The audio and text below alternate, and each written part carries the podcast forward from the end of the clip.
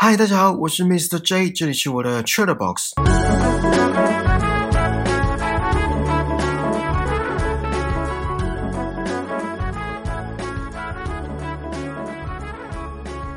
大家应该都是社会人士了吧？还没出社会的听众，今天这集也即将跟你们有关系，那就是工作责任。呃，应该说是工作内容的分界。在应征工作的时候，不外乎就是考虑工作收入、工作环境、工作内容、工作地点。而工作内容是我个人觉得很重要的一项因素。如果工作量太大，可能连试用期都不会想要待满吧。更别说转正职之后排山倒海而来的负荷，逼得员工萌生辞职的念头。不知道你们对于现在的工作满不满意？呃，薪水大家应该都不满意吧？当然是越多越好，这就不用说了。那工作内容呢？满意吗？或者讲的含蓄一点，你们接受吗？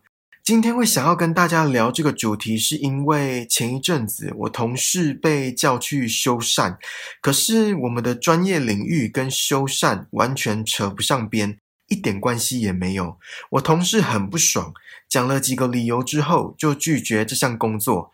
好，我先讲一下事情的来龙去脉好了。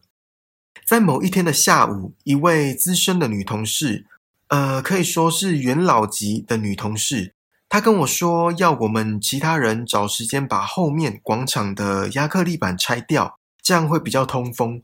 我听到的当下当然是傻眼，傻眼的点不是要我们拆亚克力板，而是这位资深女同事的逻辑。我跟她说，现在已经有两块亚克力板被拆掉，都没什么风进来了。如果把剩下的拆掉，那一样还是会没风，并不会因为全部拆掉就比较通风，而且没拆的部分没有纱网，所以一旦全部拆掉，就会有蚊子跑进来。我讲完这串话，对方可能觉得没办法说服我，所以过了几天之后，转向说服另外一位男同事，说辞都一样，什么全部拆掉比较通风之类的。这位男同事听到之后大发雷霆，呃，是对我大发雷霆，应该说对我抱怨。他愤恨地说。拆掉那个要爬上爬下，整块拆掉很麻烦呢，而且很危险。我摔下了谁负责？我当初不是来应征修缮的。其实我当下有点吓到，想说他怎么会发这么大的脾气？在他抱怨完之后，等他冷静下来，我问他：“你不爽的点是什么？”因为这位男同事难得有情绪，再加上我真的不知道这有什么好不爽的，然后他才回我是因为工作职责，就像他刚刚说的，当初不是来应征修缮的职位，为什么要做那些不是分内的工作？最后我去跟老板说了那段我跟资深女同事说的话，因为我觉得生气可以。人本来就是要做适当的情绪宣泄，可是生气对这件事情来说并没有帮助，应该是要交代为什么不用做这件事。我跟老板沟通完之后，这件事才告一段落。好，事情的全貌就差不多是这样。不知道听完整件事情，你们的想法是什么？如果你们是那位男同事，你们会怎么反应？我觉得那位男同事说的也没错，当初不是来应征修缮的职位，为什么要做那些不是分内的工作？可是这对我来说是小事，毕竟事情还没定案，所以可以借由呃，要说我出一张嘴也好，要说我规避责任也罢，重点是要怎么进退。因为说实在的，我也不想去拆那一整块亚克力板。谁都不想要多做分外的工作吧？我觉得每个人的地雷不一样，额外的工作对于我同事来说可能就是地雷。我个人是会评估是否在合理范围。可是像这次的工程的确有点浩大，也还好，我当时这张嘴管用，所以免于这场多出来的劳动。讲到额外的工作或是分外的工作。其实有时候很难去定义，比如说打扫环境整洁，这算分外的工作吗？可能会有两派说法吧。认为不算分外工作的，会觉得因为空间都是自己在使用，所以保持整洁算合理。另外一派可能会说，自己工作都做不完了，还要打扫，为什么不再请一位清洁人员？再比如说刚刚讲的修缮好了，有些人觉得这没什么，修不好再请专业人员来修。有些人会跟我那位同事讲的一样，当初不是来应征修缮的职位，为什么要做那些不是分内的工作？可是说到这个，上次请那位男同事修马桶的水箱，他又愿意，也没说什么。所以我不太懂他的标准到底在哪，这也是为什么我会问他当时不爽的点是什么。这些情况好像也没有标准答案。那如果老板愿意加薪呢，或是额外发奖金呢？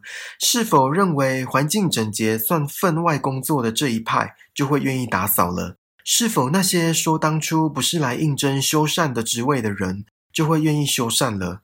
我觉得讲来讲去，如果公司有个赏罚分明而且令人信服的制度，并且能者即使多劳也能够多得，那我相信怨言会少很多吧。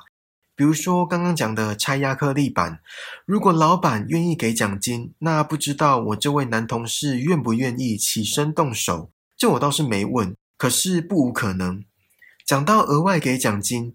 我之前的公司的老板有一天要求我一位同事礼拜日早上去洗水塔，没错，你们没有听错，就是洗水塔，奖励是一千块。我同事一口答应，是你们的话，你们会去吗？这应该说是算加班费吧，只是工作内容跟平常不一样。我记得他是从早上八点开始洗到接近中午十二点，大约四个小时的时间。这还算合理，因为有加班费。虽然在这之前不确定会洗多久，我相信大家都有碰过没加班费的加班吧，或是身边的人有遇过这种情况。这时候你们又会怎么反应？咬牙撑着，可能当时快领年终了，撑到过年后再离职，或是当下直接罢工，索性掉头走人，挥一挥衣袖，不带走一片云彩。诶，这句话可以这样用吗？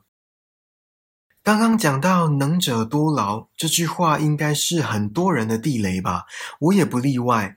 在没有“能者多得”的情况下，没有人愿意多劳。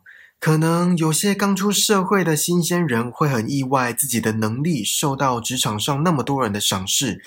在奴性凌驾于理智之下，再加上第一次徜徉在那些前辈们的甜言蜜语。沉浸在那些同事们的口蜜腹剑，而且为了证明他们的百般赞赏是对的，便来者不拒，无条件的加班，无条件的付出。当然，对于无仇也是无条件的接受，无怨无悔。我想这已经不是多劳，而是过劳了。我觉得能者多劳对于一个组织其实没有什么实质上的帮助。这位能者迟早会因为心中的不平衡而离开，在这个组织剩下的就是依赖性跟惰性无限上纲的人。之前我一个朋友的同事对我朋友抱怨说，他那个部门的谁谁谁工作都做不好，搞得他要善后。我朋友对他说：“哎呦，能者多劳嘛。”然后这位抱怨的同事就爆发了。念个不停，应该十几分钟有，情绪整个满出来，搞得我朋友来不及接，被永无止境的负能量持续的轰炸。这位同事的表现我也不意外。现在大家应该都觉得自己的工作价值不只值现在领的薪水吧？即使不这么觉得，对比以前的薪资结构还有物价，这就很有感了。讲白一点，每个人出来工作都是为了糊口饭吃。都是为了薪水，没有人会愿意在多做分外的事情之下，没有多得一些报酬。我觉得有几个情况是可以多担一些责任的，那就是当这些事情对于未来有帮助的话，比如说这位客户的潜在利益很高，对于公司的合作关系上占有一席之地，那就可以考虑接下这份额外的工作。如果搞得好，帮公司赚了钱，受到老板的赏识，升职加薪也是不无可能。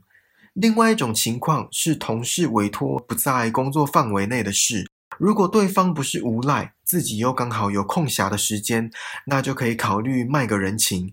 可能在未来哪个地方出了错，这位同事说不定就会是自己的救世主。可是像刚刚说的拆亚克力板，我之所以也拒绝，是因为这对于我的职业生涯完全没有帮助。讲的现实一点，也不会因为拆完一整块板子就得到老板的赏识，或是实质上的报酬。我觉得光用讲的很简单，可是实际上碰到又是另外一回事。还记得我在好书分享零偏见决断法的第二集，也就是节目的第十四集，有讲到试水温这个概念吗？我在面试的时候跟对方提了试做的请求，也就是以兼职的身份实际去工作。在谈了试做期间的薪水跟排班性质之后，我做了一个月的兼职，然后我发现。试做所得到的讯息有很多是光靠面试得不到的，比如说同事之间的相处模式，还有今天讲的工作内容。我相信大家也都知道，面试提到的工作内容很多都模棱两可。比如说工作内容写说负责某项专业及其相关事务，光是相关事务或是相关业务这几个字，就可以名正言顺的涵盖很多东西。所以，其实光从面试所得到有关工作内容的资讯，远远的小于实际的工作内容。也还好，我当初有提试做这个请求，工作内容大部分都在料想之中，八九不离十。虽然亚克力板事件让我有点傻眼，我会讲到这个，是因为我觉得试做是对于确认实际的工作内容蛮有效率的一个做法。当然，不是每份职缺都可以这样。可是，如果允许的话，在没有其他需要考虑的因素之下，不妨试试看吧。节目的最后，我送大家之前在一篇文章看到的一句话。他说：“一定要做的事，体现的是专业；打死也不做的事，体现的是原则；有时间可以去做的事，体现的是边界。”好啦，这次的 Chat Box 就到这里喽。希望你们还喜欢今天生活分享的内容。